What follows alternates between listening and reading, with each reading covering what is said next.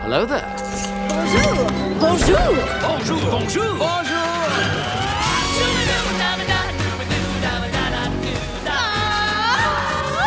Vers l'infini et au-delà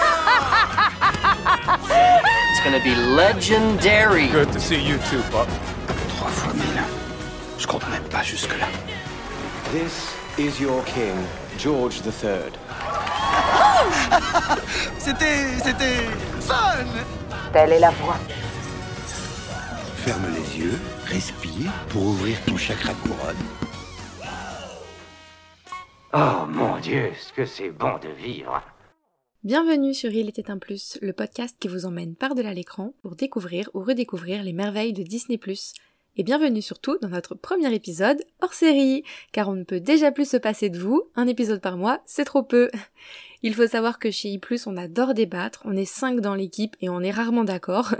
Et donc du coup, on, a décidé d'utiliser cette particularité pour vous proposer un nouveau format, donc des débats autour de sujets qui touchent à Disney+, que ce soit sur les films, sur des franchises, sur l'actualité, ou encore sur le fonctionnement de la plateforme en elle-même. Les épisodes hors série vous seront proposés de façon totalement irrégulière en fonction de notre emploi du temps, en plus de notre épisode mensuel, comme euh, de petits bonus, euh, voilà, ponctuels. Et pour rendre le débat encore plus intéressant, ces épisodes hors série seront également l'occasion pour nous d'accueillir des invités, et je vais passer la parole à Émilie qui va nous présenter l'invité du jour ainsi que l'équipe. Oui, pour ce premier épisode hors série, nous sommes donc avec Charline, que vous venez d'entendre, Cédric, Salut et nous avons l'honneur d'accueillir notre premier invité. Bienvenue Alex Merci, merci, merci pour l'invitation. Salut Charline, salut Cédric et salut Émilie. Très content de pouvoir participer à ce débat. Écoute, merci à toi d'être venu et d'essuyer les plâtres. Hein.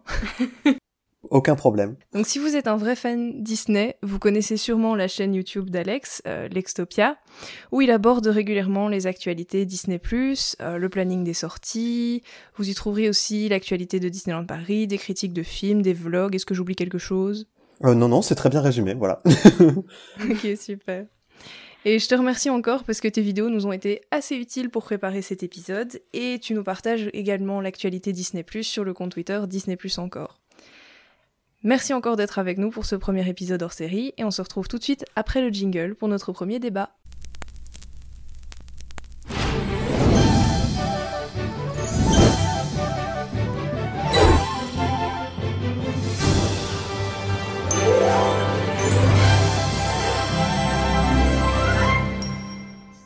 Aujourd'hui, nous allons donc aborder la stratégie de Disney face à la pandémie et aux restrictions sanitaires. En effet, avec la pandémie et la fermeture des cinémas, eh Disney et tous les grands studios de cinéma se sont retrouvés face au mur et ont dû trouver d'autres moyens de distribuer leurs films. Disney s'est donc tout naturellement tourné vers sa propre plateforme de vidéo à la demande, Disney+, qui était déjà implémentée depuis environ 4 mois aux États-Unis au début du confinement et qui a été lancée en plein confinement dans plusieurs pays d'Europe. Le problème, on le sait, c'est que les budgets pour un film sortant sur Disney+, donc euh, directement sur la plateforme ou prévu pour le cinéma, ne sont pas du tout comparables. Et donc, Disney a dû trouver un moyen de rembourser les sommes investies dans les blockbusters qui étaient déjà en production ou prêts à sortir pour le cinéma. Ils ont donc décidé d'adopter une nouvelle stratégie, le premier access, dont on va notamment parler aujourd'hui. Avant cela, un petit rappel sur euh, Disney en quelques chiffres et en quelques dates. Cédric, je te laisse la parole. Oui, du coup, euh, on va parler un petit peu de Disney+, remettre un petit peu dans son contexte. Donc, euh, le projet d'une plateforme Disney de streaming vidéo à la demande a émergé en 2016, euh, quand la Walt Disney Company a racheté une petite, enfin une partie de l'action d'une d'une société qui développe un système de diffusion de streaming vidéo, donc qui s'appelle BAMTech. Euh, l'année suivante, ils ont décidé de devenir actionnaire majoritaire et ils ont annoncé en même temps la fin de, des accords qu'ils avaient avec, Netflix notamment. Donc c'était un peu euh, comme s'ils avaient lancé la guerre. Euh, le lancement de Disney+, lui, il a eu lieu donc trois ans après, euh, après, donc en 2019, le 12 novembre 2019, euh, d'abord aux États-Unis, au Canada et aux Pays-Bas. Une semaine plus tard en Australie, en Nouvelle-Zélande et à Porto Rico. Et la France, elle, devra attendre le 7 avril 2020. Euh, son lancement a été décalé d'ailleurs d'une semaine à cause de la pandémie, officiellement. Euh, du côté de nos amis belges, eux, ils ont dû attendre, Émilie, euh, le 15 septembre 2020. Tchè. Et c'était long. Pour des raisons qu'on ignore encore à ce jour d'ailleurs. On ne sait pas pourquoi ils vous ont fait attendre si longtemps. À son lancement, la plateforme comptait déjà 10 millions d'abonnés et un an plus tard, elle en comptait 6 fois plus. Donc les derniers chiffres connus, euh, donc, qui datent d'avril dernier, font état de 103,6 millions d'abonnés. Euh, finalement, c'est un petit peu moins que ce qui avait été prévu par Disney pour euh, le premier trimestre 2021, ou en tout cas ce qui avait été espéré. Mais dans l'ensemble, Disney aujourd'hui se dit euh, pour l'instant très satisfait de cette croissance. Si on compare un peu avec avec Netflix, hein, qui est le concurrent principal, donc Netflix a été lancé, pardon il y a plus de 10 ans et il compte aujourd'hui 208 millions d'abonnés. Voilà, donc euh, en comparaison. Et l'objectif de Disney euh, aujourd'hui est euh, de 300 à 350 millions d'abonnés d'ici 2024. J'ai juste une petite question du coup, les 103,6 millions d'abonnés, c'est pas juste Disney Plus en lui-même, c'est ça? Il y a aussi Hulu et compagnie? Oui, il compte, il compte, enfin j'imagine qu'il y a Hulu dedans, ouais. chez nous, il y a Hulu. Hulu, ouais, bon. ah oui, oui, Hulu est, est compris dedans, ouais. Bah du coup, euh, on a en fait on a essayé de répartir. On va faire un épisode un peu quand même euh, basé sur l'impro. Euh, on a quand même fait quelques petites recherches avant, mais du coup on a réparti en plusieurs parties. Et la première c'est concernant le premier access. Du coup juste voilà pour rappeler un petit peu ce que c'est. Je pense que tout le monde sait, mais voilà pour rappeler un petit peu. Puis ensuite on va essayer de, de voir nos avis et voir si c'est une bonne idée pour nous pour réagir à la fermeture des cinémas ou pas. Donc le premier Access ou Access Premium, c'est un service supplémentaire qui est proposé aux abonnés de Disney Plus de certains pays qui leur permet de voir certains films pour un montant supplémentaire de 29,99 non 29,99$ aux US ou 21,99€ en Europe. 21,99€, c'est ça Émilie? Excellent, ils parlent tous belges maintenant. Ouais. Donc ça existe en Belgique, mais pas en France à cause de la chronologie des médias, entre autres. D'ailleurs, je me demande maintenant qu'elle change un petit peu s'ils vont nous, nous l'imposer, entre guillemets. Donc euh, le premier access vous permet de regarder le film de manière illimitée en payant une seule fois, mais uniquement si vous êtes abonné. Si vous n'êtes plus abonné, vous pouvez plus le voir ces films ont été proposés simultanément en première access et au cinéma dans les régions où c'était possible. Et euh, jusqu'à présent, ils ont été rendus disponibles gratuitement sans frais supplémentaires. Hein, du coup, quelques mois, donc entre deux et trois mois après leur sortie initiale, quand même à tous les abonnés. Ce qui signifie en gros euh, qu'en fait, si vous payez ces 30 euh, dollars ou 22 euros, vous avez juste le droit de voir le film trois mois avant les autres. D'ailleurs, il y a une différence entre le prix américain et le prix européen. Pour moi, 29,99€, ça fait pas 22... Enfin, 29,99$, ouais, ça fait... Non? C'est 25 euros. Ouais, pour 3 euros. Hmm. Ils sont, ils sont, ils sont plus, euh, plus généreux avec l'Europe, c'est bizarre. Je suppose que ça dépend aussi des prix des places de cinéma. Euh, ouais, peut-être qu'ils s'adaptent, ouais. Hmm, c'est vrai. C'est qu'en France, c'est moins cher. Du coup, alors à votre avis, pour, vous, est-ce que c'est une bonne idée ou pas, en, réaction en tout cas à la fermeture des cinémas? On peut débattre après du est-ce que ça vaut le coup euh, sur le long terme maintenant que les cinémas sont réouverts? Alex, est-ce que toi, tu as un avis? Le principe du premier access, ça, fonctionne aux États-Unis. Euh, alors pas forcément pour Disney parce que en fait Disney a peut-être pas sorti les bons films au bon moment et en ce moment le studio euh, peut-être ne présente pas les, d'aussi bons films qu'il y a 5 ou 6 ans mais pour Warner en tout cas ça a fonctionné. Et euh, je pense que c'est un modèle euh, qui est viable sur le long terme et que Disney aimerait euh, pérenniser. Mais aujourd'hui, en France, c'est impossible parce qu'on n'a pas l'autorisation de vendre du contenu à la fois en VOD et de vendre du contenu en même temps en salle. Si le contenu prend le chemin de la salle, à ce moment-là, il doit respecter ce qu'on appelle cette fameuse chronologie des médias et il doit reprendre un circuit de distribution classique et donc on peut pas avoir à la fois un film en salle et un film sur une plateforme de streaming. Et donc du coup, Disney France est dans une sorte de, de casse-tête permanent entre est-ce que finalement on sort le film gratuitement sur Disney+, est-ce qu'on le sort en salle, est-ce qu'on le protège euh, Et là en ce moment la stratégie apparemment c'est de revenir en salle et de et d'abandonner l'idée de, de balancer le film directement sur la plateforme de streaming. Et donc Black Widow a, repris le chemin de la distribution classique.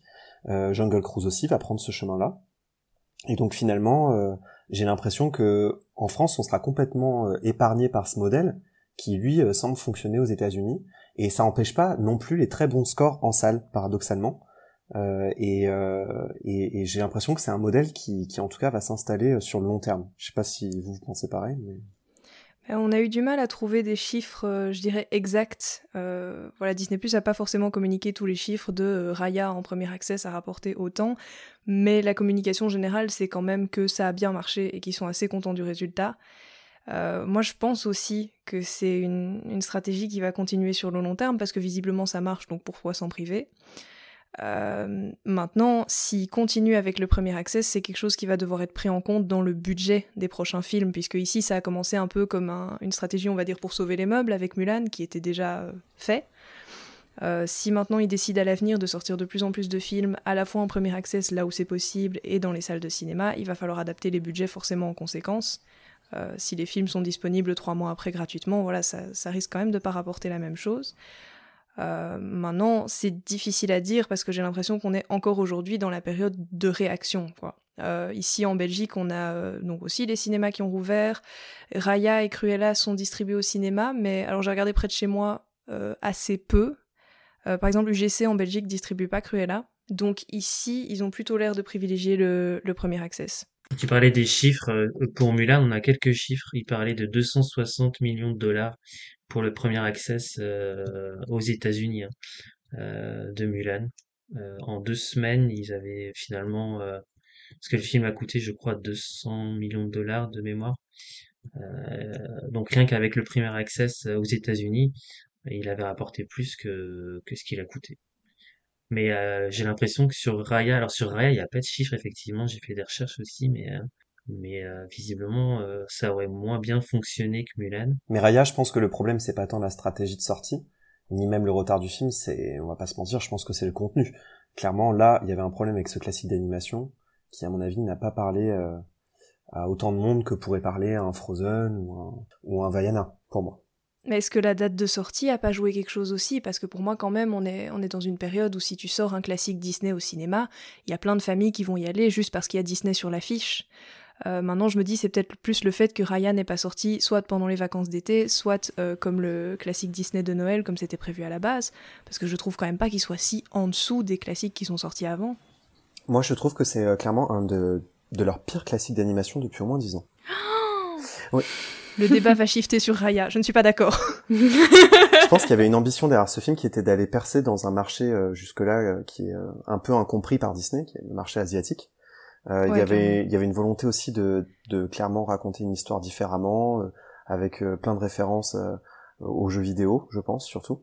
Et là, clairement, pour moi, il y a un gros gros décalage avec ce que le public européen et américain attend en principe d'un classique d'animation. Pourtant, j'ai lu pas mal d'avis positifs sur Raya, contrairement à Lucas, qui est où ça, ça reste très mitigé. Raya, j'ai l'impression que ça matche bien. Même là, à Disney, j'ai vu plein de petites filles déguisées. J'ai pas l'impression que qu'il est pas si mal marché que ça entre bah, chez nous, en tout cas, enfin nous à la maison, euh, ma fille elle l'a regardé cinq fois depuis une semaine et demie. Je te jure, elle arrête pas de le regarder. Donc apparemment, ça marche un petit peu sur les petites filles de 4 ans quand même.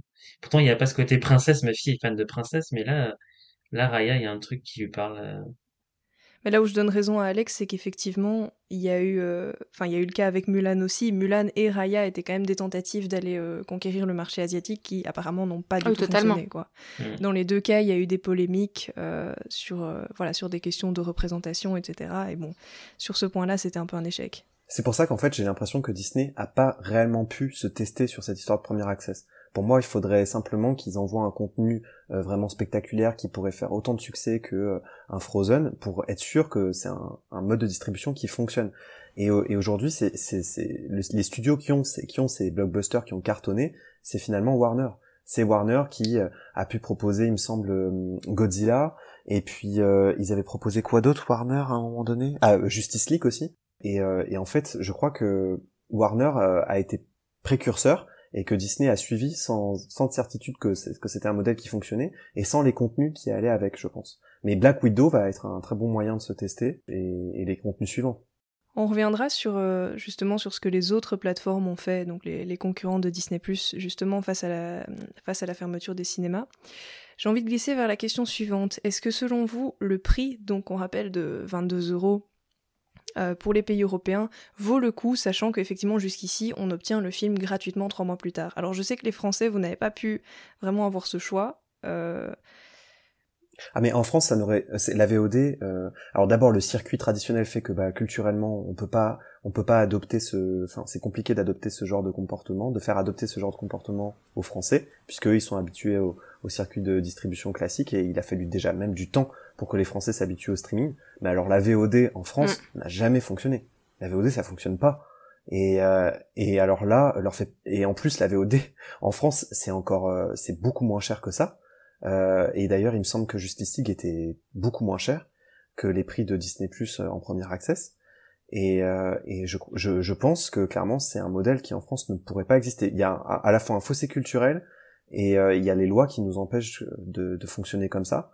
En revanche, aux États-Unis, euh, c'est complètement euh, habituel. Et avant le streaming, c'était la VOD et c'est encore un marché très très important et, qui fait son retour grâce à, enfin, ou à cause de, ce contexte sanitaire. Je suis plutôt d'accord avec toi parce qu'on voit que quand Friends est sorti là du coup sur euh, Salto, la plupart des gens l'ont téléchargé et ont pas du tout pris un abonnement qui coûte euh, 5 euros par mois euh, pour, euh, pour le voir alors que c'était très attendu. Mais j'y mets quand même une réserve, je pense que si pour des gros films, des grosses franchises, par exemple un, un Endgame, un Endgame tu vois, ou un Star Wars, euh, je pense qu'il y a quand même des gens qui, qui paieraient pour l'avoir en bonne qualité, le regarder quand même dans de bonnes conditions et pas juste sur un écran d'ordinateur. Mais, euh, mais c'est vrai qu'en France, je pense que c'est pas le marché, ça, ça fonctionnera pas trop. Bah, en tout cas, ici où donc je reviens à la Belgique, mais euh, ici où on avait cette option du coup pour plusieurs films de payer le premier access. Moi, en tout cas, mon entourage, les gens avec qui j'en ai parlé, je connais personne qui ait payé le premier access. Euh, personnellement, je l'ai pas utilisé non plus. Alors je sais que le prix a été calculé, je, enfin je suppose en tout cas par rapport euh, au prix d'une place de cinéma et au prix que ça reviendrait pour une famille. Et effectivement, si on pense comme une famille, bon, 22 euros, c'est moins cher que de prendre trois places ou plus pour aller au cinéma. Et manifestement, il y a des gens qui sont prêts à payer. Euh, D'un point de vue personnel, moi je trouve que 22 euros, sachant qu'on a le film gratuitement trois mois plus tard, ça vaut pas le coup. Et encore moins, sachant que maintenant on a le film au cinéma aussi, euh, à titre de, enfin, à titre d'exemple, moi Cruella, je vais clairement aller le voir au cinéma parce que je me dis quitte à payer même un peu plus cher, je préfère aller le voir dans des conditions de cinéma et en faire un peu une sortie, un événement, parce qu'il faut pas oublier que payer 22 euros, c'est ça, c'est moins cher qu'une place de cinéma, mais on n'a pas les conditions cinéma avec ça. C'est vrai. Mais c'est offert à tous les profils, d'après ce que j'ai compris. Le premier access, on est d'accord que en fait tous les profils y ont accès. Donc euh, finalement, si vous avez euh, cinq ou six personnes sur votre profil qui sont chacun dans des familles, euh, ça peut quand même euh, permettre de diffuser le contenu à presque une vingtaine de personnes. Mais ouais. Mm. Oui, c'est vrai que si on s'organise pour pour se répartir le prix, ça peut vite devenir avantageux. Moi, après ici, euh, même, je veux dire, même dans le cadre d'une famille, ici on est cinq. Euh, J'en ai parlé un peu à table, 22 euros juste pour regarder le film en avance. Bon, voilà, personne n'était emballé. Ça m'étonne pas. ouais, en fait, c'est ça le problème, c'est le en avance. Et puis moi, ce qui me dérange aussi un, un tout petit peu par rapport, moi j'achète de la VOD, ça m'arrive, mais là, ce qui me dérange un petit peu, c'est le fait de devoir être abonné pour pouvoir le revoir. Au final, c'est c'est pas un illimité. Si tu dois arrêter ton abonnement pour X raison et que tu as envie de revoir le film, tu dois repayer un mois euh, en plus du, du prix que tu as déjà payé. Euh, oui, exactement. Mais par contre, effectivement, si tu te réabonnes, le film se réintègre euh, dans, dans ton catalogue. Ouais, ouais. c'est ça. Je, suis d'accord avec, ce que tu disais, Alex, qu'il y a vraiment une question euh, culturelle parce que j'étais assez surprise. Euh, je vais reprendre les chiffres. Donc quand tu parlais des chiffres de, Mulan, Cédric, je pense que le coût du euh, 261 millions de dollars euh, par le premier accès, ça a été calculé à partir de suppositions. Parce qu'en fait, ce que Disney a communiqué, c'est de dire, euh, voilà, dès la première semaine où on a sorti Mulan en premier access, 29% des foyers euh, américains qui étaient abonnés à Disney ⁇ l'ont payé. Et donc à partir de ça, ils ont calculé, ok, 29%, s'ils ont autant d'abonnés, ça fait à peu près autant.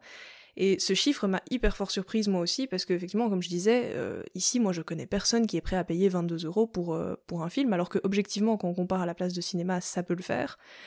Mais j'ai l'impression que c'est un modèle qui fonctionne bien que aux États-Unis, et à la limite, ça pourrait être un modèle qui garde à long terme que aux États-Unis. Mais vu le prix, au final, ils n'ont pas vraiment besoin que beaucoup de monde cède à la tentation, quoi. Je veux dire, euh, si tu disais 29% euh, des abonnés en question, euh, voilà, ça fait quoi, un tiers, ouais, un peu plus, un peu moins. Euh, avec un prix comme celui-là. Je vais enchaîner avec la, la, question suivante, mais justement, je me dis, bon, le, le premier access n'a pas la même valeur forcément dépendant de est-ce que les cinémas sont ouverts ou pas dans le pays en question. Parce que je me dis forcément, si les cinémas sont fermés, bon ben on lance le premier accès et on espère que les gens vont bien vouloir payer euh, en attendant d'eux.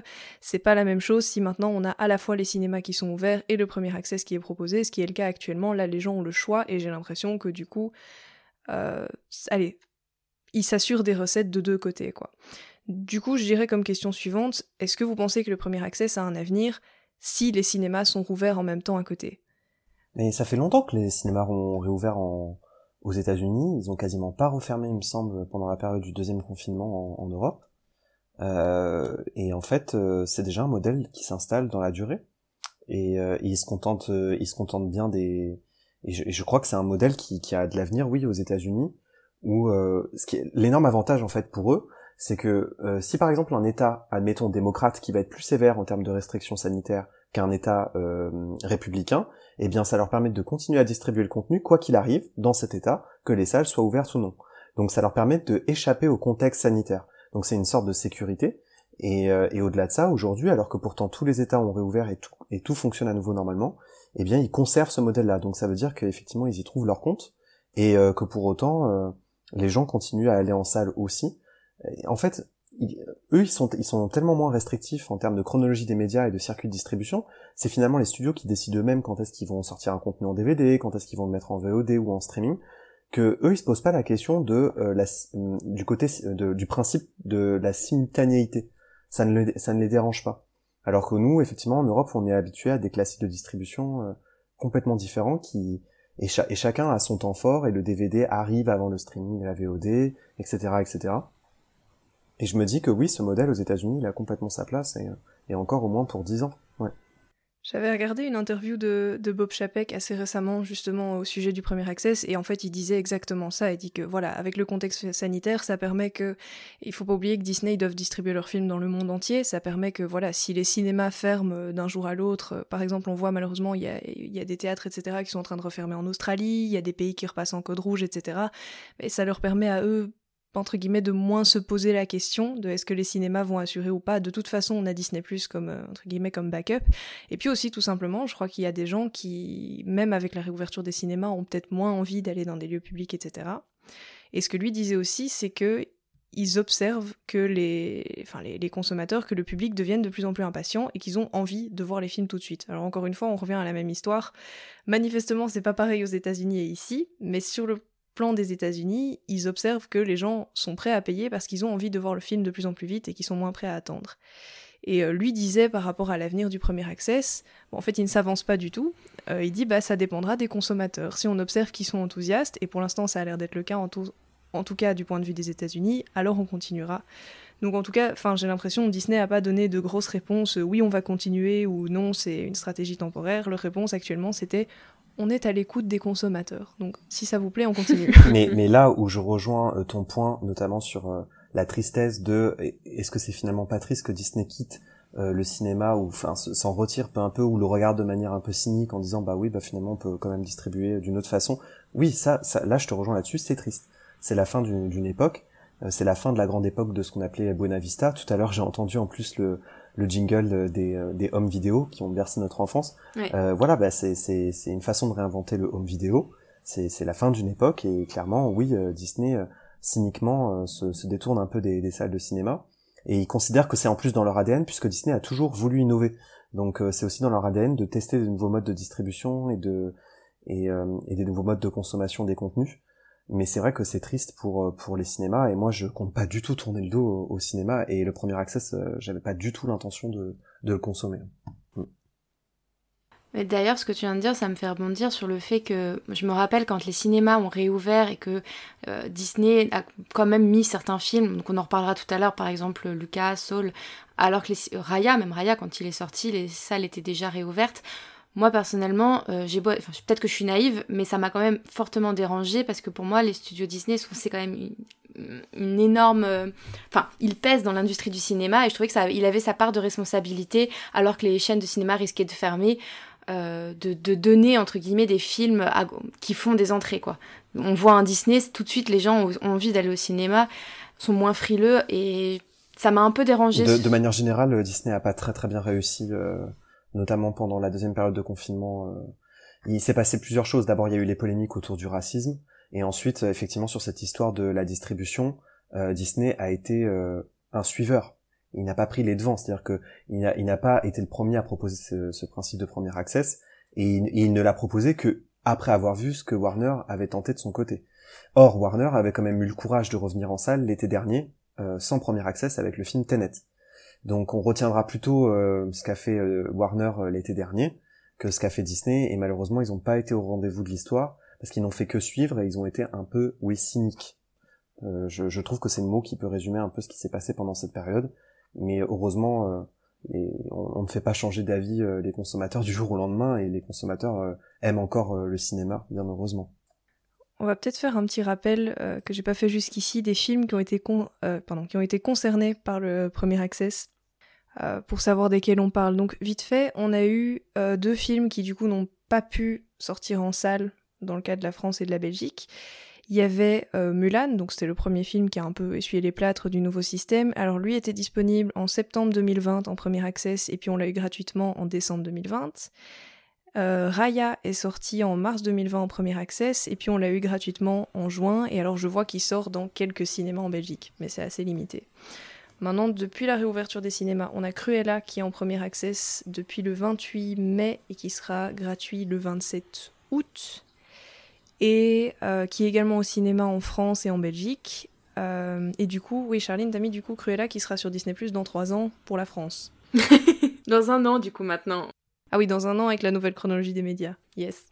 C'est ça. Quand on a préparé, c'était pas prêt encore. Et donc dans les suivants, il y a Black Widow qui arrive le 9 juillet, euh, qui sera déjà arrivé au moment où vous écoutez cet épisode en premier access, et Jungle Cruise qui est aussi prévu en premier access pour le 30 juillet. Voilà, donc pour l'instant on a cinq films qui sont concernés par le premier access. Mais d'ailleurs, s'il n'y avait pas eu la pandémie, est-ce que Disney aurait utilisé ce système de premier access euh? Parce que finalement, ils l'ont utilisé pour euh, pour limiter la casse, on l'a dit avec, euh, avec Mulan en premier, mais s'il n'y avait pas eu la pandémie, euh, ils avaient Disney Plus sous la main, est-ce qu'ils l'auraient utilisé euh, aussi vite? Est-ce qu'ils l'auraient utilisé tout court? Ils l'auraient utilisé sans doute pour Artemis Fall. Euh, ils l'auraient utilisé pour ce type de film à petit budget. Enfin quoi qu'Artemis... Et encore, Artemis Fall, ça a coûté encore une blinde, ça. euh... je crois que c'est 80 ou 100 millions, donc ça reste quand même un gros budget. Ouais. On est loin de, des 200 millions de Mulan. Mais... En fait, aux États-Unis, il y a des projections tests qui sont réalisées euh, vraiment une fois que la, la post-production est terminée et que le film a en principe un circuit marketing qui est déjà tout préparé. Et euh, il arrive très souvent que Warner, par exemple, euh, Warner avait Mowgli. Ils avaient fait Mowgli, il me semble même que ça avait été tourné dans les studios de Warner à Londres. Et ils ont présenté le film en, en salle test, donc c'est un, un, un public représentatif qui va donner son avis. D'ailleurs, ce genre de pratique, bah, ça, ça a permis enfin, ça a entraîné une sorte d'aseptisation du cinéma parce que forcément, ben, ils veulent absolument lisser leur film au maximum pour que ça plaise au plus de personnes possible et donc du coup, ça fait parfois des blockbusters un peu fades. Et ils se sont rendus compte que Mowgli, euh, c'était détesté. C'était détesté par le public, ils allaient se prendre une tôle monumentale. Et donc en panique, Warner a retiré, euh, a retiré euh, de son circuit euh, traditionnel et a démarché à l'époque, puisqu'à l'époque ils n'avaient pas encore les plateformes de streaming, ils n'avaient pas HBO, et ils ont démarché Amazon et Netflix et euh, ils leur ont dit bon écoutez, on fera rien de ce film-là. Est-ce que vous, vous pouvez pas vous charger euh, de sa promo et euh, le vendre sur votre plateforme parce que nous, rien à faire, on en, on en tire à rien. Et c'est et, ce film a été sorti sur Netflix et Netflix, bah quand on reçoit un Warner qui est produit par la boîte Legend, enfin je sais pas si vous connaissez, mais ça s'appelle Legendary, la grosse boîte de prod d'effets spéciaux. Euh, quand, quand eux leur envoient ça, bah pour Netflix c'est c'est comme leur envoyer le dernier Jurassic Park. Donc ils ont ils ont fait, ils ont fait les fous en faisant une campagne de marketing une marketing de dingue. Ils ont ils ont fait vraiment un, truc de fou et au final derrière ça a beaucoup déçu le public. Mais je pense que derrière Warner a pu rentabiliser son, son film en faisant comme ça. Et je pense que c'est ce que Disney euh, voulait faire. Je pense que Disney avait un planning qui était particulièrement chargé et que après des projections test, ils avaient sans doute décidé d'envoyer quelques films, non pas en premier access, mais gratuitement sur la plateforme, comme ils le font plutôt avec Soul et Luca, et je pense que des films comme Artemis Fall, vous savez tous ces films à raccourci dans le temps, souvent les live action, mm. euh, tous ces films-là, à mm. mon avis, euh, auraient pu, euh, si Disney Plus avait existé à l'époque, auraient pu directement se retrouver sur la plateforme sans surcoût supplémentaire après des projections test ratées. Voilà. Pour Artemis Fall, ça peut se comprendre. Hein. Vu la qualité, enfin, je sais pas si vous l'avez vu. je connais pas du tout, moi. Tu l'as pas vu. En fait, la bande-annonce, euh, elle te donne envie, et puis euh, dans le film, Effectivement, j'avais lu que ça avait été une cata au niveau de la projection test et que, mais ouais, c'est pas, parce que cinéma, je sais pas ce que ça aurait donné, ouais. J'ai lu tellement de commentaires négatifs sur le Discord de MSA que je l'ai pas regardé. Ouais. Bah, tu peux le regarder pour, euh, voilà, pour la gloire, mais, mais c'est tout. C'est vrai que c'est un bon point auquel j'avais pas pensé, que effectivement ça pouvait être un backup euh, au cas où ils se disent que le film va pas plaire s'ils le sortent au cinéma. Mais après, est-ce que pour autant ils avaient envisagé cette histoire de premier access, de surcoût supplémentaire, euh, de sortie simultanée en salle? Ça, officiellement, non. Puisqu'il y a un an, Bob Chapek, quand il, quand il, avait parlé du premier access, il avait dit, vous inquiétez pas, c'est uniquement pour Mulan, avant qu'on passe à la suite. Sauf que ce qui, sauf ouais, que c'est vrai. Ouais, finalement, ils y ont pris goût, quoi. Ils y ont, ils y ont pris goût, ils ont été victimes du contexte, parce qu'ils ont pas pensé que le contexte allait continuer à se dégrader, et ils ont surtout eu un problème qui était un embouteillage. Pendant, parce que les productions ne se sont quasiment pas arrêtées de filmer, il y a eu que un mois d'interruption euh, sur les plateaux, et ensuite ils se sont tous remis à filmer. Et du coup, ils se sont retrouvés avec euh, des dizaines de productions à sortir. Euh, par, par, exemple, là, ça fait un moment maintenant que la petite sirène euh, s'est bouclée aussi. Mais, euh, mais, le, mais le problème, oui. c'est qu'ils ont un problème de planning. Ils ont un planning qui est trop chargé et ça mettra peut-être des années avant de pouvoir euh, épurer un peu tout ça. Et cet été en France, ben forcément que quand on met Black Widow à côté de Jungle Cruise sur le même mois, ben on se doute bien que c'est Black Widow qui va cartonner et que Jungle Cruise va passer à la trappe d'un point de vue marketing. Mmh. Quand on met euh, Luca en même temps que Cruella, ben, en termes de campagne d'affichage, les gens n'y comprennent plus rien. Donc évidemment que bah, Luca est complètement passé à la trappe en France. Et, euh, et, et, ça va être comme ça encore pendant une certaine période. Et, euh, et c'était surtout ça, le challenge pour eux, c'était de faire en sorte que leur planning redevienne lisible. D'ailleurs, moi, je me suis demandé si c'était pas cette, ce problème d'embouteillage des sorties qui a fait que Cruella n'était pas distribué par UGC en Belgique. Je me suis demandé si c'était pas une histoire de pression que peuvent mettre les distributeurs pour obliger à mettre les films tant de semaines, sur tant de séances, etc. Et qu'avec toutes les sorties, que ce soit Disney Plus ou même tout sur les, les autres, il hein, n'y a, a pas que Disney, enfin pas Disney Plus, mais il n'y a pas que Disney, euh, les salles peuvent pas accepter n'importe quelles exigences des distributeurs et je me suis demandé s'il n'y avait pas un problème de planning pour que Cruella ne soit pas justement euh, distribué. De toute façon, ça se négocie oui toujours, à la fois sur le planning et sur le prix. Donc euh, c'est soit l'un soit l'autre. Hein. Mm. Du coup, tu parlais de, de Lucas justement qui a été mis probablement parce que pour pas, enfin qui a été mis sur Disney Plus probablement pour pas être en même temps que Cruella. On va passer du coup à la deuxième partie qui était les sorties directes sur Disney Plus puisqu'on a noté que à côté du premier Access, il y a quand même certains films qui étaient prévus pour sortir au cinéma et qui finalement ont été rendus disponibles gratuitement sur Disney+, euh, principalement des Pixar, puisqu'on a... Alors, en avant, en Belgique, je crois, hein, c'est ça, puisqu'il a eu une, quand même une courte sortie au cinéma. Euh, donc nous, en France, on l'a toujours pas sur Disney+, mais il a été mis dans les autres pays le 3 avril sur Disney+.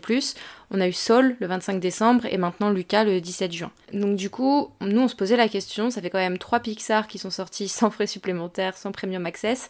Est-ce qu'il n'y a pas une, un côté un peu euh, injuste pour le studio alors que normalement Pixar c'est quand même gage de qualité quoi? Bah d'abord tu c'est injuste, en tout cas c'est comme ça que le perçoivent les artistes. Les artistes sont profondément oui. mécontents mm. et beaucoup d'entre eux ont, ont, demandé des comptes à Disney sur leur stratégie marketing et leur circuit de distribution.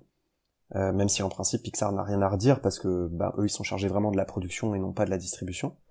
Mais c'est vrai que historiquement, bah, Toy Story, Toy Story c'est au cinéma, euh, Pixar c'est un, c'est un monument du cinéma avant tout.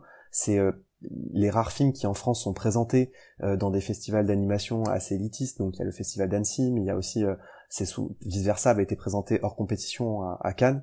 C'est, des films qui, euh, qui traditionnellement, effectivement, sont toujours présentés en salle. Et, euh, et, les, et les artistes sont profondément mécontents, mais je pense que il faut pas y voir une stratégie derrière Pixar encore, parce que euh, les, les deux contenus étaient déjà très différents. Luca, clairement, il a été sacrifié parce qu'on sait tous, même si le film était euh, certes agréable à regarder, on sait tous que c'était pas non plus le plus grand Pixar que le studio ait présenté. Euh, donc euh, là, je pense que le choix pour Disney, c'était plutôt de protéger sa sortie en salle à ce, moment-là, et c'était donc Cruella. Et, et, tandis que pour Soul, à mon avis, il y avait une autre idée derrière, qui était au contraire de faire briller Disney Plus par l'intermédiaire de ce content. Et, et, ça a fonctionné parce que Soul, ça a été un carton absolu, et je pense que ça a permis de faire rayonner Disney Plus encore euh, et, et d'installer définitivement cette plateforme comme étant un acteur majeur du streaming et de l'animation. Et, euh, et, donc euh, c'est pour ça que j'arrive pas encore à me faire un avis sur Pixar parce que c'est tellement deux contenus tellement différents qui ont pas du tout la même ambition et qui sortent pas de, pas exactement mmh, au même moment. Donc c'est je je sais pas, je sais pas encore comment quoi en penser. Mais évidemment que j'aimerais bien revoir des Pixar en salle, bien sûr. Ouais, surtout que Soul, euh, visuellement, en salle, mais il... oh, ça aurait rendu tellement bien, j'étais dégoûtée. Mais on peut se demander justement, puisque Soul a tellement bien marché, pour tourner la question dans le sens, pourquoi ne pas l'avoir mis en premier access? Moi je me dis quand même que le public aurait pas eu de mal à payer pour voir un Pixar en avant-première. Euh, on avait vu que Attendez, je reprends, mes, je reprends les notes, euh, qui ça a été un super gros succès en Chine, qu'il a super bien marché au cinéma, alors que les cinémas étaient quand même fermés dans une grande partie du monde. Pour moi, c'est quand même une preuve que les gens auraient bien voulu payer si on l'avait mis en premier access. Mais c'est plus la période aussi qui voulait ça, peut-être sortir à Noël. On parlait tout à l'heure du, du film de Noël un petit peu. Il y a peut-être eu, eu un peu ça aussi. C'était une bonne période pour, euh, pour sortir ce film. Et... Alors que là, Luca, euh, en plein mois de juin, Bon, Lucas, c'est un film d'été, t'aurais pas pu le sortir à Noël, ça. Oui, peut-être pas, mais t'aurais pu le sortir Mm. pendant les vacances d'été, pas avant. Ouais. Euh, Saul, euh, Saul euh, peut-être qu'il est sorti aussi au bon moment. Mais en tout cas, ce qui s'est passé sur euh, sur Soul est, euh, est révélateur de ce dont on parlait tout à l'heure. C'est-à-dire que Disney fait de la B-testing. Ils sont en train de tester. Euh, est-ce qu'on met le sur- est-ce qu'on le met sans surcoût supplémentaire? Est-ce qu'on le met avec un surcoût? Est-ce qu'on le met en salle en même temps? Est-ce que euh, est-ce qu'on le fait dans tous les pays? Et en fait, je pense que ce qu'ils ont voulu faire sur Soul, c'est euh, comme comme euh, avec euh, Mulan, c'est-à-dire faire un test euh, et suivre un peu ce qui se passait notamment chez les concurrents. Et en fait, derrière Soul, il y a à mon avis, il y avait aucune idée précise de quel était notre objectif, quel était euh, je sais pas comment expliquer, mais en gros pour moi c'était simplement un test sans aucune vision stratégique derrière. C'est comme ça que je le vois. Soul. Et, et Mulan c'est pareil. Mulan ils l'ont fait sans aucune stratégie, ils l'ont fait parce que Warner l'avait fait. C'est vrai que tous ces films, on peut parler de sacrifice carrément. euh, tous ces films, on les balance comme ça. Tu dis qu'il y a pas vraiment de stratégie derrière. Ça fait un peu, euh, ouais, un peu de test. euh, on verra ce que ça donne. Et finalement, après la sortie de Soul, ce qu'on voit revenir, c'est le premier access. Donc ils ont, à mon avis, oui, Soul a été, alors, a été sacrifié entre guillemets, puisque finalement le public l'a quand même adopté, ça deviendra un grand classique. Mais je me demande si d'un point de vue budgétaire, il n'a pas été sacrifié. Mais de toute façon, ils vont continuer de tester, et c'est là où j'en veux à Disney, c'est de pas avoir pris le risque de dire, eh ben maintenant nous on fait comme ça. Et, euh, et on fait comme ça, et on, et on fait pas comme les autres. Et, euh, et, et là, on, on a l'impression qu'ils continuent de suivre les autres studios, de les, de les imiter. Et, euh, et aujourd'hui, euh, c'est ça que je regrette un peu. Euh, c'est ça que je regrette un peu. Et évidemment que pour les artistes de Pixar, c'est injuste, surtout pour ceux qui sont là depuis le tout début, de, de devoir sortir des films sur une plateforme de streaming. Enfin, ils méritent mieux quand même. Bah, surtout que Pixar, euh, allez, traditionnellement, pour moi, c'est quand même plutôt le haut du panier des productions Disney, quoi. On sait qu'un film Pixar, en général, c'est gage de qualité. Donc c'est d'autant plus étonnant qu'ils mettent ceux-là gratuitement sur Disney+. C'est ça que, moi, honnêtement, en regardant de l'extérieur, j'espérais qu'il y avait une stratégie derrière ces choix de, ok, ceux-ci, on les met gratuits, ceux-là, on les, ceux-là, on les met en, en accès premium, mais je suis de plus en plus convaincu que, comme tu dis, ouais, c'est du test. On voit au, au cas par cas, au film par film, et on voit ce qui fonctionne ou pas.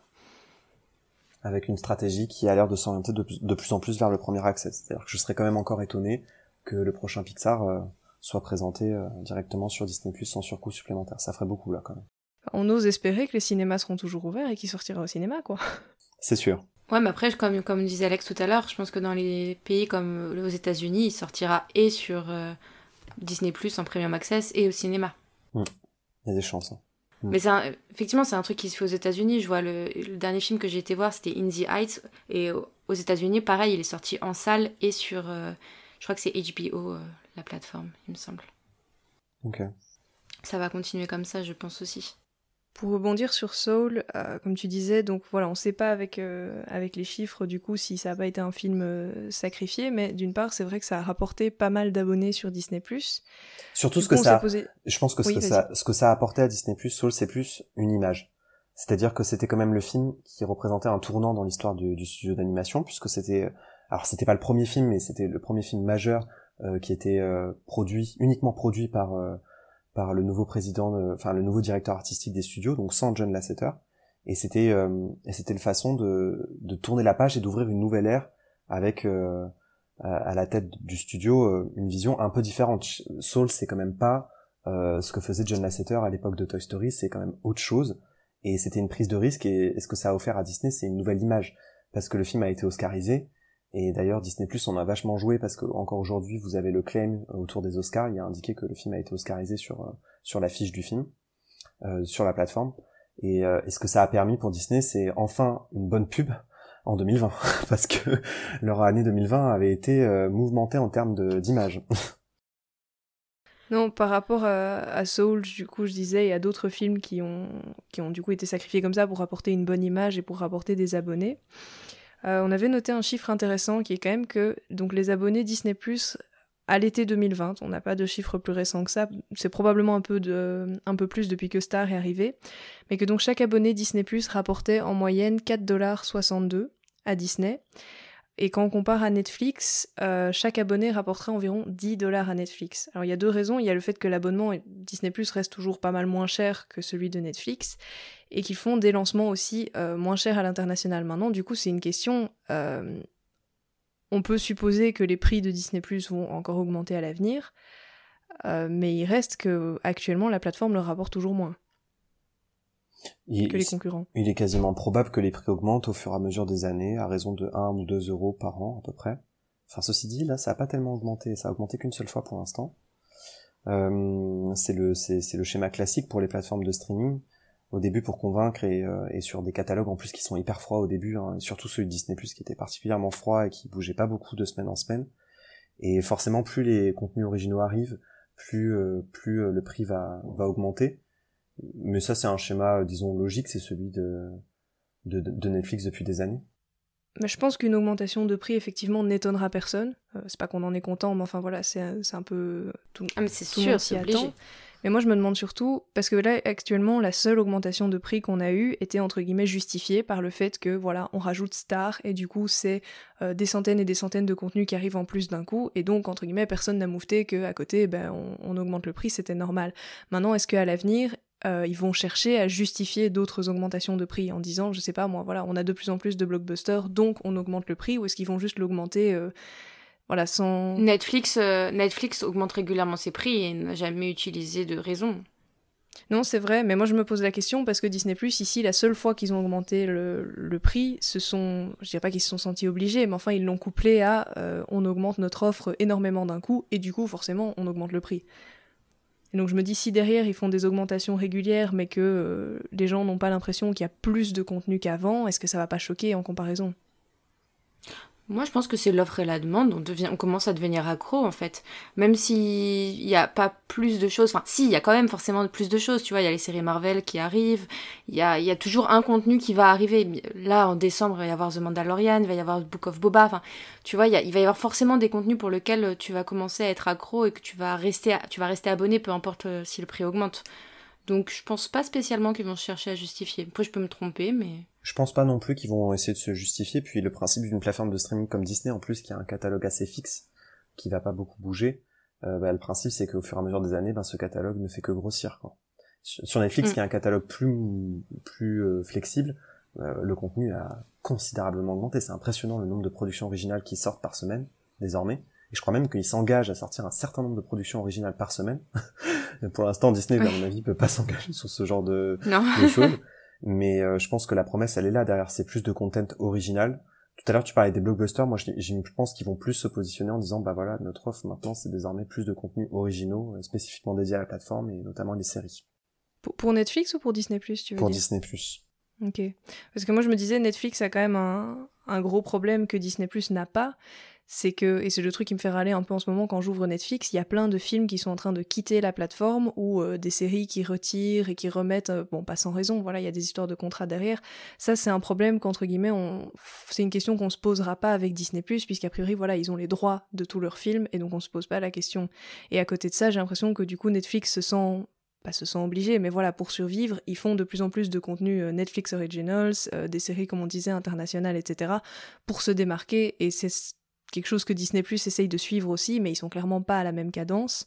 Et du coup, je pense, pour Disney Plus, le challenge à l'avenir, ça va être ça, ça va être de continuer à remplir leur catalogue, mais la différence par rapport à Netflix, c'est que eux, ce qu'ils ont produit, ils le gardent. Netflix, auparavant, ils se basaient quand même sur pas mal de... Enfin là, ils, ont, ils ont encore les DreamWorks par exemple, mais ils se basaient sur pas mal de contenus Ouais. qu'ils ont, pour lesquels ils payent des droits. Et euh, quand on voit maintenant que Warner a sa propre plateforme, que tous les grands studios commencent à faire leur propre plateforme, ben Netflix doivent, euh, en fait, ils doivent se replier sur eux-mêmes. Alors, soit ça, soit ils se feront racheter par un grand studio. Et moi, je pense qu'un jour, Netflix se fera racheter par Universal parce qu'ils ont quasiment tous les Universal, ou peut-être par Sony, parce qu'ils ont tous les Sony. Ah ouais. Et, et aujourd'hui, Ah. Amazon a bien compris cette problématique. Et qui ils ont racheté il y a quelques semaines? Ils ont racheté MGM. Comme ça, ils ont un catalogue fixe.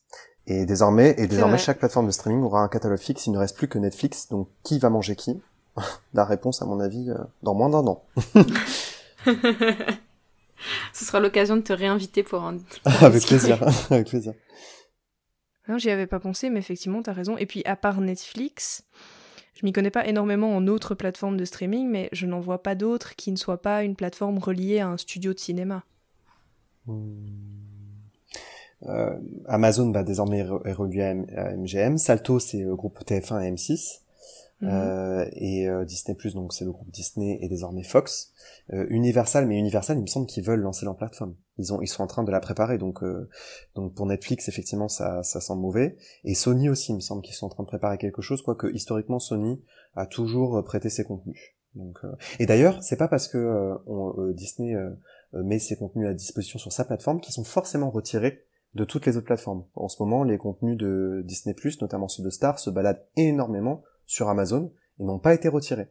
Et je pense qu'en fait, euh, Disney euh, a deux stratégies en une, c'est-à-dire que les contenus euh, comme Star Wars, les classiques d'animation, les Pixar, eux restent bien sur Disney+, et ne sont donnés à personne, et c'est une exclusivité, tandis qu'avec Fox, qui considère à mon avis sans doute comme un studio un peu moins premium, eh ben ils acceptent de euh, donner leur contenu, notamment des années 90 et des années 2000, à d'autres plateformes pour continuer à faire tourner le business d'une autre façon. Et aujourd'hui, euh, il y a quelques contenus comme ça de stars qui se baladent sur Netflix et sur euh, et sur Amazon. Donc euh, donc c'est pas non plus complètement terminé pour Netflix et Amazon, mais de toute façon, euh, j'ai l'impression que chacun désormais sera relié à un grand studio. Mais ça, est-ce que tu penses que c'est quelque chose qui va durer, le fait que Disney prête des contenus, entre guillemets, à, des plateformes comme Netflix et Amazon, ou est-ce que c'est pas juste les, restes de contrats qui ont été signés pré-Disney+, et bon, on termine la période, et puis après, on ramène tout sur la plateforme? Ce sont pas seulement des restes, parce qu'aux États-Unis, euh, les contenus de Disney et de Star se baladent encore beaucoup euh, sur Netflix, encore plus que chez nous, et sur Amazon. Et euh, il y avait une interview il y a, très longtemps, il y a maintenant un an et demi, enfin très longtemps, mais ça fait déjà long pour Disney. Il y a un an et demi, il y a un responsable de Disney Plus qui a expliqué que effectivement, il mettrait en place ce, ce, ce système de distribution un peu hybride, euh, ce qui fait qu'il y a même encore des Disney aujourd'hui sur Netflix aux États-Unis. Euh, alors évidemment, le but c'est de faire en sorte qu'il y ait une grosse partie du, catalogue très connu euh, et qui, qui reste exclusif à Disney+. Donc on parle de Avatar, Titanic, euh, Toy Story, tout ça. Évidemment, ça pourra plus se balader ailleurs. Mais par contre, euh, il y a des séries de chez Fox et des contenus de chez Fox qui vont continuer à se balader. euh, sans doute, oui, je pense. Mais c'est plutôt malin d'ailleurs de la part de Disney, ça, ça rapporte de l'avoir sur sa plateforme et de, et de se faire payer des droits sur une autre plateforme, c'est, c'est tout bénef. Ah bah en ce moment, et alors ceux qui abusent de ça, c'est Universal. Universal, ils, ils te vendent Jurassic World pour un prix euh, absolument démentiel, et euh, deux jours après, ils le revendent au même prix, euh, voire parfois le double à Amazon, et tu te retrouves avec Jurassic World sur deux plateformes. Ouais. Ça, c'est les rois pour faire ça, c'est c'est Universal. Mais d'ailleurs, est-ce qu'il va pas y avoir un, enfin, je sais pas, avec toutes ces plateformes qui vont, si chaque euh, studio a sa plateforme, il va y avoir un embouteillage à un moment. Est-ce que dans quelques années, tout le monde va encore être là, ou est-ce que euh, certains, euh, je sais pas, il- j'ai l'impression que le marché va être bouché à un moment. Euh, Bah moi, je mettrais pas 10 euros sur Salto, hein, je vous le dis. hein. ah ouais, non. Ah bah moi non plus, hein, clairement. Moi, je suis belge, j'ai pas Salto. Il y a pas Salto en Belgique? Mais je pense que c'est exclusivement français, non? Oui, je pense, oui, je pense. Après, bon, je me suis pas intéressé plus que ça à la question, mais... Moi, j'ai pris le mois gratuit pour euh, voir Friends, on en parlait tout à l'heure, mais sinon, Hmm. euh, effectivement, j'ai rien regardé d'autre. Friends, tu vois, ça a été donné à Salto parce que HBO n'est pas encore lancé en France.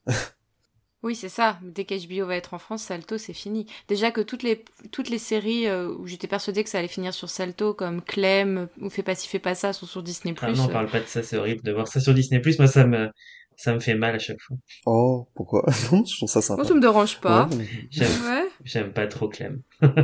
En vrai, je me demande pourquoi on n'a pas toutes ces séries TF1 euh, sur le Disney Plus belge. Et vous en avez, non? On n'a pas tout ce qui est euh, Clem et compagnie, enfin toutes les séries TF1, on n'a rien de tout ça. Bon, alors ce qui est vrai, c'est que toute la partie flamande du pays n'est pas intéressée. Il y, a, deux choses en fait qui font que vous l'avez pas à mon avis. D'abord, il y a la loi. En France, euh, vous êtes obligé quand vous êtes une plateforme de streaming d'investir euh, dans, dans, la production française. Donc ça veut dire soit acheter du contenu, soit produire directement. Ce que fait Disney dans les deux sens. Ils achètent et ils produisent déjà du contenu en France. WandaVision par exemple a été produit en France en grande partie. et puis donc fait pas ci fait pas ça, bah, c'est du contenu français, donc c'est considéré aussi comme un investissement. Donc ça c'est la première raison. Et la deuxième raison c'est qu'il y a des services d'acquisition qui sont différents dans chaque pays et ils ont parfois des stratégies bien différentes. Et tout à l'heure vous parliez de la VOD par rapport à la Belgique. Et j'ai l'impression que de manière générale, aux Pays-Bas et en Belgique, vous, consommez, beaucoup mieux la VOD et vous n'avez pas les mêmes habitudes de consommation. Et peut-être que la stratégie est donc un peu différente pour vous par rapport à ces contenus. C'est sûr, je pense déjà la raison principale aussi, c'est qu'on a le même catalogue euh, en, Flandre et en Wallonie et que toute la partie néerlandophone du pays n'en a rien à faire de Clem et compagnie. Mais, euh, mais je suis en train de me dire que c'est le genre de série qui pourrait marcher ici parce que finalement tous les foyers belges ont et regardent TF1. Et donc c'est le genre de truc qui pourrait très bien fonctionner ici. En fait, j'ai été assez étonnée de voir qu'on les avait pas dans le catalogue. Mmh, c'est vrai. Mmh. Bon, du coup, on va peut-être, euh, avant de conclure, revenir un peu, parce qu'on en a vaguement parlé, mais c'est quand même un sujet intéressant. Est-ce que Disney, pour vous, a une part de responsabilité pour euh, aider les cinémas à se remettre de la crise sanitaire? Bah, En principe, non. C'est-à-dire n'y a pas de loi qui les oblige à sauver les cinémas. Ils peuvent tout à fait dire on se barre et on revient plus jamais. Mais euh, Disney se vante de son héritage et, rappelle, tous, et rappelle souvent à ses visiteurs et à ses plus grands fans ce qu'ils ont fait pour l'histoire du cinéma. Walt Disney est quand même l'homme le plus oscarisé au monde, encore aujourd'hui. Euh, je pense que ils ont un devoir par rapport à leur héritage. C'est celui de protéger le cinéma et d'inciter aussi à des nouvelles méthodes de diffusion en salle. Euh, J'aurais voulu que Disney prenne plus rapidement le virage de l'IMAX, euh, prenne plus rapidement le virage de la 3D, euh, expérimente en fait des nouvelles technologies en salle, comme Walt Disney qui voulait expérimenter des nouvelles méthodes de diffusion, comme la, la diffusion 360 par exemple. Euh, dans les parcs Disney, vous savez, il y a les salles soirines aussi qui sont très populaires et qui ont participé aussi à, à cette modification des, des, nouvelles méthodes de diffusion en salle. Donc ils ont un devoir, c'est celui de d'innover en salle pour moi. C'est sûr qu'ils sont beaucoup moins innovants que l'était Walt. Quand tu compares euh, tout ce qu'il avait fait avant de son vivant et, et la, leur stratégie maintenant, il y a quand même un gap. Bah, C'est-à-dire que depuis Toy Story, quelle a été la grande innovation de Disney en termes d'animation? Bah ils ont juste refilé leur technologie à, à Disney Animation. Et euh, maintenant Disney Animation ça ressemble à du Pixar mais d'il y a 10 ans quoi. Et donc du coup euh, oui c'est vrai qu'on qu'on les attendrait sur euh, bah, des nouvelles techniques en salle. Walt c'était quand même le Technicolor c'était aussi la synchronisation de la musique avec l'image.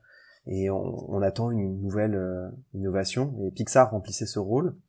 Et aujourd'hui euh, on, aujourd'hui on aimerait les revoir en salle pour qu'ils continuent à remplir ce rôle au moins de, de celui de faire venir le public en salle c'est que moi je suis plutôt d'accord avec toi Alex, ils n'ont pas une responsabilité légalement, mais euh, ils ont un rôle à jouer euh, en tant qu'acteur principal, en tout cas de première ordre dans l'entertainment, qui doivent euh, s'assurer de l'équilibre et de la bonne santé de leurs partenaires. Et d'ailleurs, est-ce que c'est pas dans la dans leur intérêt au final de s'assurer que leurs partenaires dans les cinémas ben, soient en bonne santé et donc de les aider entre guillemets euh, enfin à survivre à tout ça. Euh, à mon avis, c'est un cercle, c'est un cercle fermé finalement.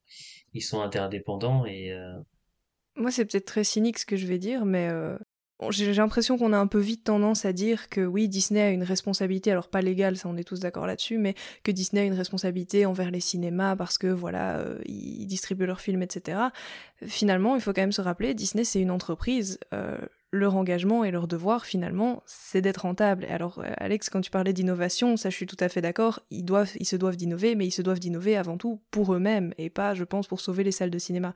On est d'accord que si les gens ne vont plus au cinéma, etc., c'est très triste, mais je veux dire du point de vue de Disney, et si on regarde la situation euh, assez froidement, leur goal, c'est d'être rentable, euh, leur devoir, il est envers leurs actionnaires, et euh, bah, si les cinémas, ça ne fonctionne plus, ce qui, euh, ce qui, je pense, ne sera pas le cas ici, parce que comme on le disait, voilà, pour des questions culturelles, les gens continuent à aller au cinéma, et c'est très bien, mais je veux dire, s'ils remarquent que le premier accès dans certains pays fonctionne mieux, et que les gens se détournent du cinéma, ils n'ont aucune raison de continuer à les soutenir et à, et à les traîner derrière pour des raisons morales. Ouais, mais là j'ai un vrai point de désaccord. Pareil. Pour moi, en fait, le, le streaming, euh, le streaming doit être avant tout dédié, même si pour dans le cas Disney Plus c'était un peu différent, mais le streaming pour moi devait être dédié à du content spécifique, qui était surtout du content qui allait être en provenance de Star Wars, de, de Marvel, donc c'est-à-dire plutôt pour la série. Et, euh, et en fait, pour moi, le rôle de Disney, euh, c'est quand même, euh, c'est quand même, euh, oui, de prendre du, de prendre un risque. tu, c'est vrai que là tu parlais de, de la rentabilité. Oui, mais à quel prix si derrière il n'y a pas de vision et si derrière il n'y a pas de d'idéal enfin je sais pas comment. Enfin pour moi le pour moi Disney c'est quand même le rêve et le cinéma et c'est vrai que j'avoue qu'il y a une grande part de mélancolie aussi dans ce que je dis là et j'avoue que que quand même euh, si derrière ils veulent à tout prix revendiquer leur héritage parce qu'ils passent leur temps quand même à revendiquer leur héritage et expliquer à quel point ils ont une histoire profonde et ancienne et ben c'est important que qu'ils fassent honneur un peu à cette histoire et qui et qui, continue quand même à, faire rêver les gens en salle quoi c'est comme ça que je le vois mais je crois que c'est ça tout le problème de cette question aussi, c'est que finalement on touche à l'émotionnel. Disney, ils vendent du rêve, hein. euh, il faut pas l'oublier. Mais maintenant, moi j'ai, c'est vraiment un peu pour le plaisir de l'argumentation aussi. Mais je veux dire, les cinémas, c'est pas Disney. Disney ne possède pas des cinémas. C'est, on peut les voir comme une forme de partenaire. Ils en possèdent deux. ah ouais? Ils possèdent le El Capitan Theater parce que ouais, Disney... vrai. tu vois, ça aussi, ça fait partie de. de c'est là où parfois je, je peux reprocher à Disney une forme de cynisme.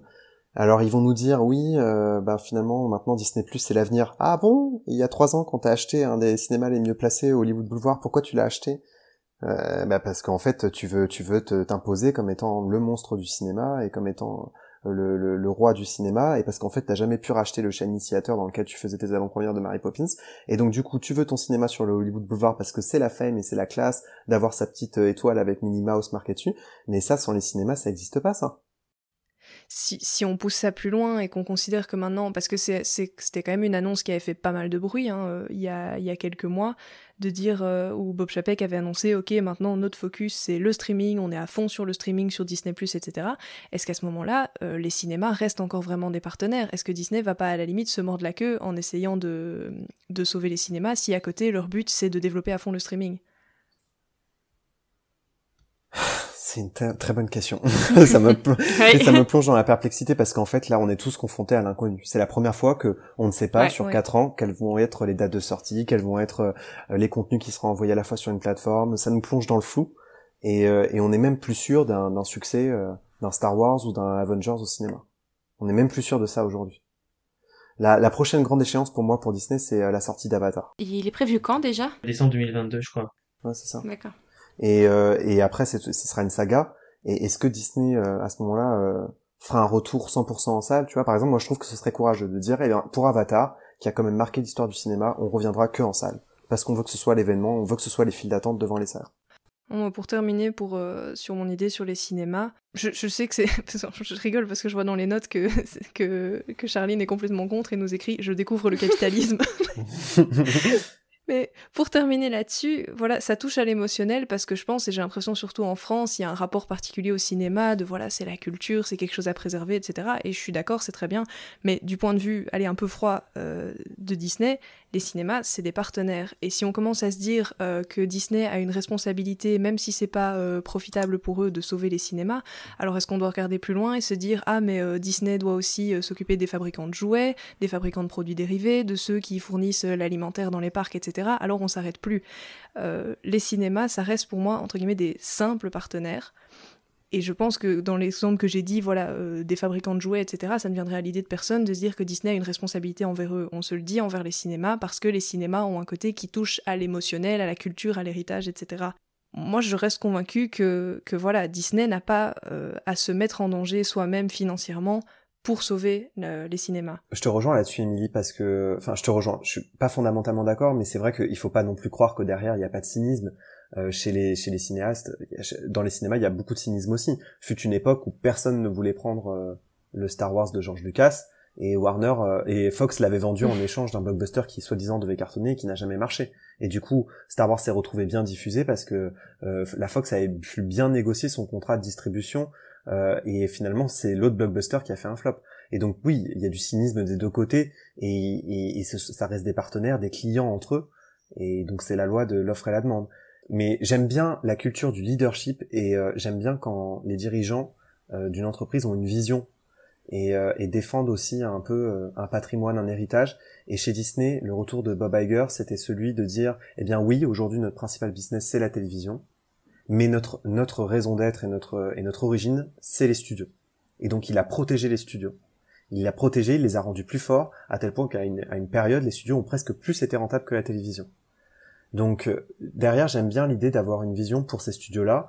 Et fut une époque où chez Disney, il y avait même plus de studios d'animation, où les mecs étaient installés en Floride, où ils étaient en périphérie de Los Angeles. Ils étaient même plus là. Tu penses que si Bob Iger euh, était encore euh, PDG actuellement de, de la Walt Disney Company, ça aurait été différent? Aujourd'hui, il dirige encore un peu l'entreprise parce qu'il est consultant. Oui, un petit peu de loin, mais, mais je veux dire, c'est pas lui au final qui est, qui est totalement aux commandes, c'est Chapek, mais... je pense que on a encore aujourd'hui des décisions qui sont prises directement par lui, mais c'est vrai que je regrette l'époque où euh, il clamait haut et fort l'importance du studio, l'importance de la salle de cinéma, l'importance de, des animateurs. Et, euh, et, finalement, là, pendant, pendant ces périodes de fermeture, on a beaucoup entendu parler des cast members, on a beaucoup entendu parler de Disney+, et on a très peu entendu parler des, des animateurs. Et euh, je sais pas si vous avez remarqué, dans les génériques des films maintenant de Disney, il, il est indiqué euh, ce film a été conçu en Californie, mais pas que. Il a été conçu dans la maison de chaque animateur, puisque nos animateurs sont en, télétravail. Et ces gens-là, on ne les a pas assez vus pendant le confinement et on a eu tendance à trop oublier l'animation et, et on a eu trop tendance à oublier que des gens ont été euh, virés, n'ont jamais été rembauchés dans les studios d'animation et les, et les studios live Disney. Et, euh, et, et, moi j'aimais bien l'époque où Bob Iger disait bah le studio c'est notre origine et c'est ce qu'on doit préserver en premier et avant tout. Je suis d'accord sur le côté vision. Maintenant, je pense qu'à côté de la vision de l'entreprise et des plans que tu fais pour l'avenir, il y a eu malheureusement une pandémie que personne n'avait prévue. Et du coup, moi, tout ce qui est premier access et euh, Soul, est-ce qu'on le met gratuit ou pas, etc. Effectivement, c'est du testing. Moi, je le vois vraiment comme euh, Disney s'est retrouvé du pied du mur, au pied du mur du jour au lendemain et ils se sont dit merde, qu'est-ce qu'on fait pour, euh, ça. pour euh, rentrer dans nos frais avec Mulan, etc. Donc ça, pour moi, tout ce qui est premier access, etc., ça rentre pas dans la vision de l'entreprise. Je le vois plus comme euh, une stratégie de débrouillardise, quoi. Ouais, mais il serait temps d'avoir une vision désormais. Bah, je pense que c'est une, une, bonne fin pour conclure cet épisode qui finalement, pour une fois, reste dans, nos, dans les temps qu'on espérait. Ouais, c'est vrai. Bah écoutez, merci à tous de nous avoir écoutés. On espère que cet épisode vous aura plu. Merci encore Alex euh, d'être venu dans cet épisode. Euh, merci pour l'invitation. Là, je viens de regarder le timer. J'avais même pas vu qu'on avait fait une heure. J'espère qu'on n'aura pas ennuyé le public, mais euh, j'ai adoré. Oh, ils sont habitués à plus long, tu sais. Ah ok.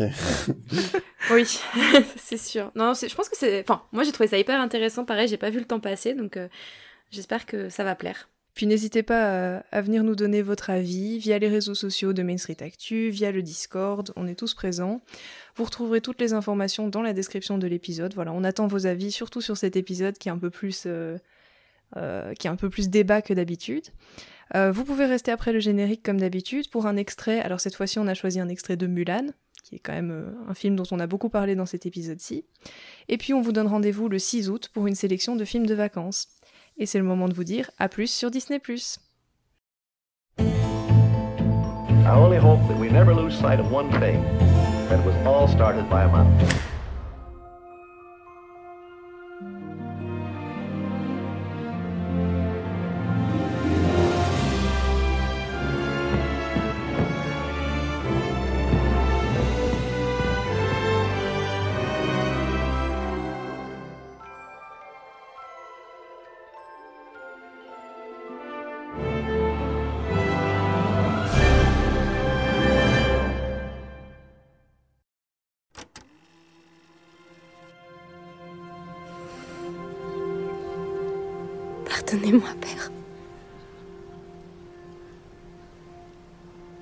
Volé votre cheval.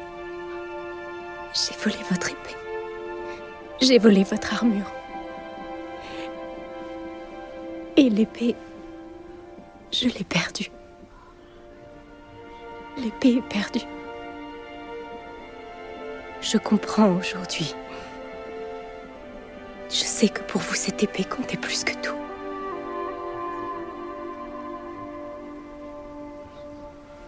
C'est ma fille qui compte plus que tout pour moi.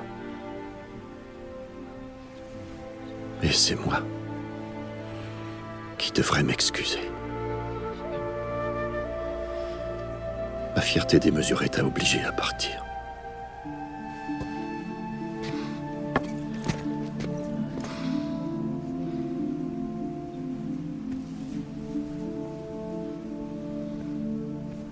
Un guerrier sait en reconnaître un autre.